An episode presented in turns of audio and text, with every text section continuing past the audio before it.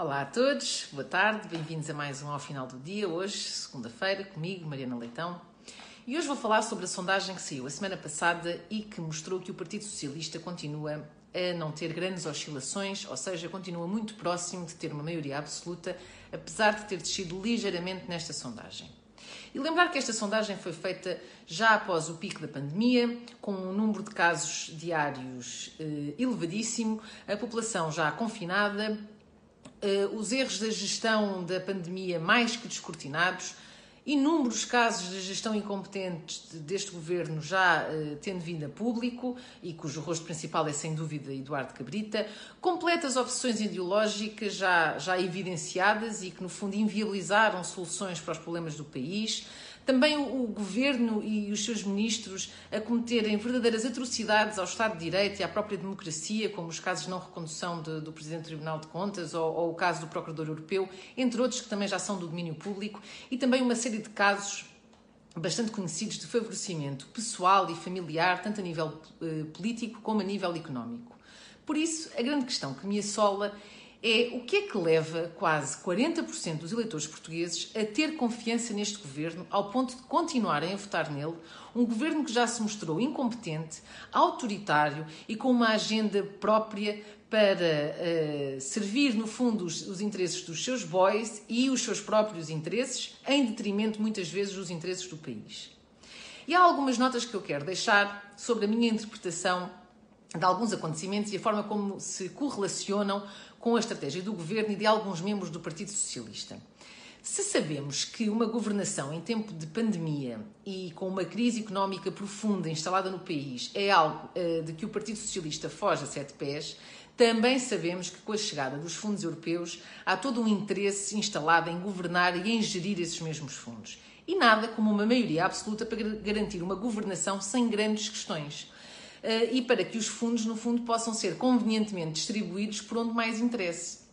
Mas enquanto o desejo de, desta maioria absoluta não se concretiza, há vários esforços que estão a ser feitos para acautelar os interesses da governação socialista, porque é visível que o estado de saúde da geringonça já teve bem melhores dias e que António Costa está claramente a tentar encontrar soluções alternativas. E vamos a ver. Há um claro desconforto na geringonça entre o PS e o Bloco de Esquerda e António Costa está ansioso por se ver livre do Bloco.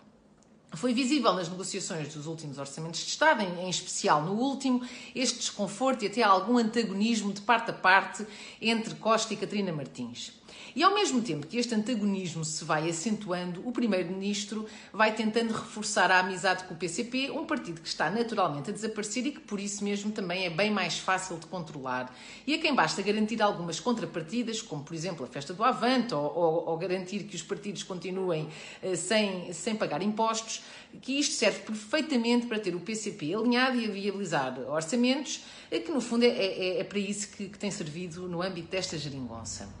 E a estratégia de antagonismo e até de algum isolamento do BE da esfera, da esfera política, eh, levada a cabo por António Costa, tem ainda outras situações que podem ser encaradas como uma tentativa do PS em, em captar eleitorado bloquista.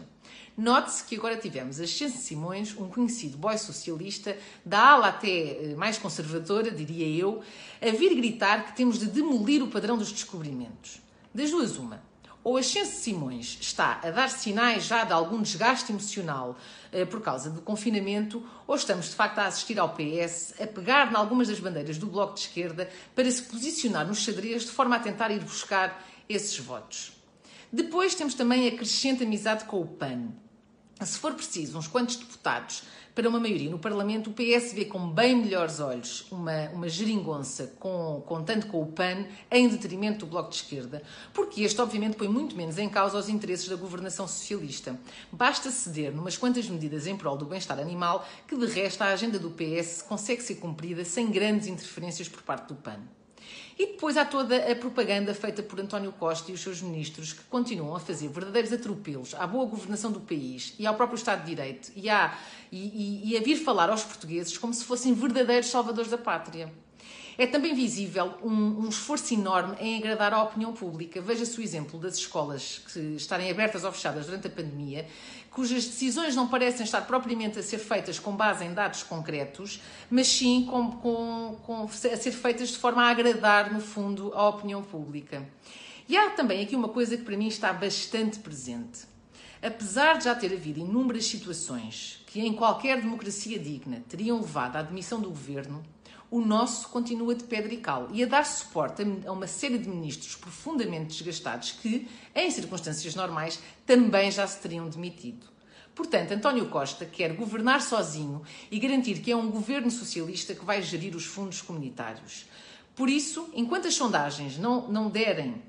uma maioria absoluta ao PS, não há eleições antecipadas. Por isso, vamos continuar a ser governados na base da propaganda, da incitação ao medo, das celebrações folclóricas, perseguição a críticos e opositores, autodesculpabilização, autojustificação e tudo mais a que o Partido Socialista já nos habituou nos últimos anos. Muito obrigada a todos e até para a semana.